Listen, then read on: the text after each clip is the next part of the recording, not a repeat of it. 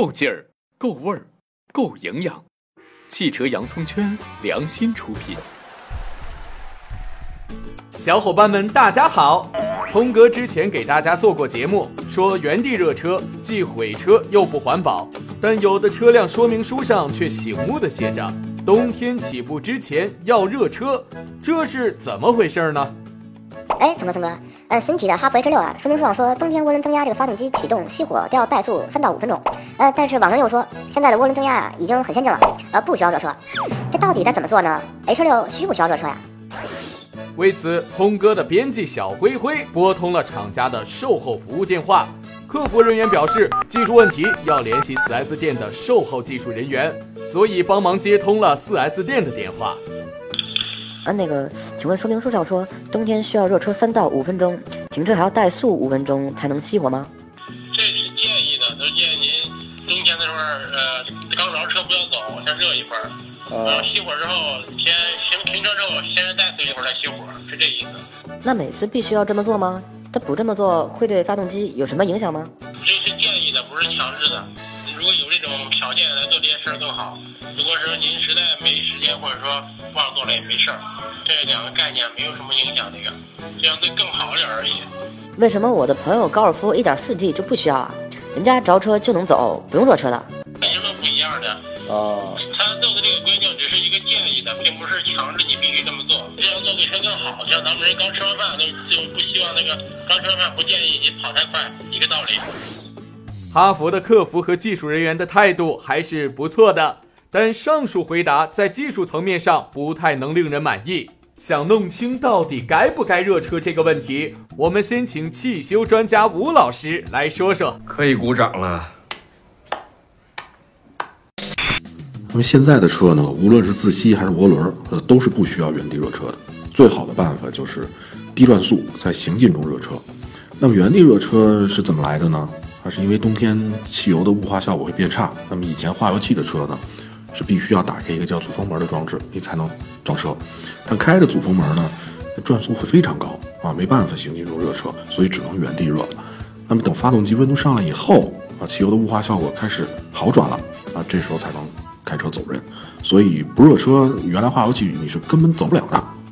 而现在的电喷车呢，啊就不用去刻意去原地热车了。另外呢，以前的涡轮增压车型的技术呢不是那么完善啊，启动时候的润滑和熄火之后冷却都做的不是很到位，所以也需要原地热车和先怠速然后再熄火。呃，那么现在的涡轮增压车型呢，一般都额外设计了一套润滑和冷却系统，而且就不需要再做原地热车这些操作了。想知道原地热车对车的危害吗？关注汽车洋葱圈微信号，回复“热车”就能看到了。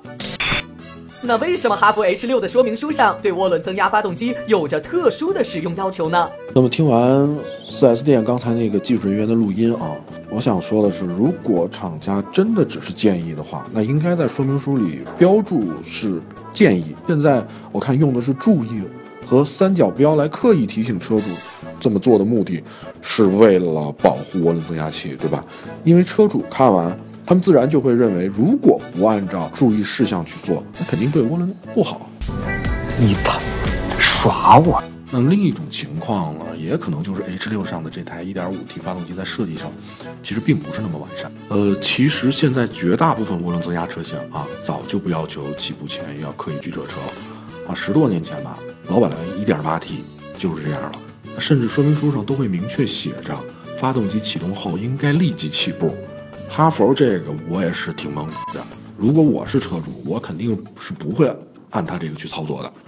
聪哥总结：好几年前，长城邀请媒体参观厂区里每天进步一点点的标语，给聪哥留下了特别深的印象。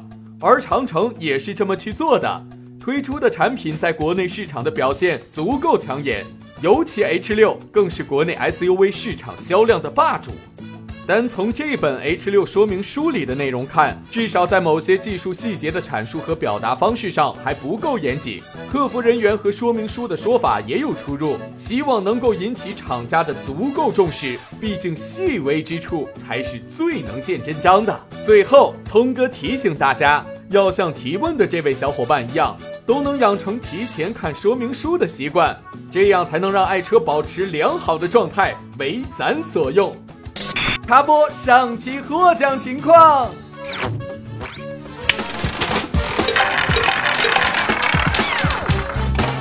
本期有奖台车继续，奖品是聪哥独家定制、超好用的磁性手机支架。参与方式看这里喽！打开微信，添加公众号，搜索并关注“汽车洋葱圈”，更多精彩内容等着你哟！好了，本周的节目有点烧脑，小伙伴们可以好好消化一下。我们下期再见。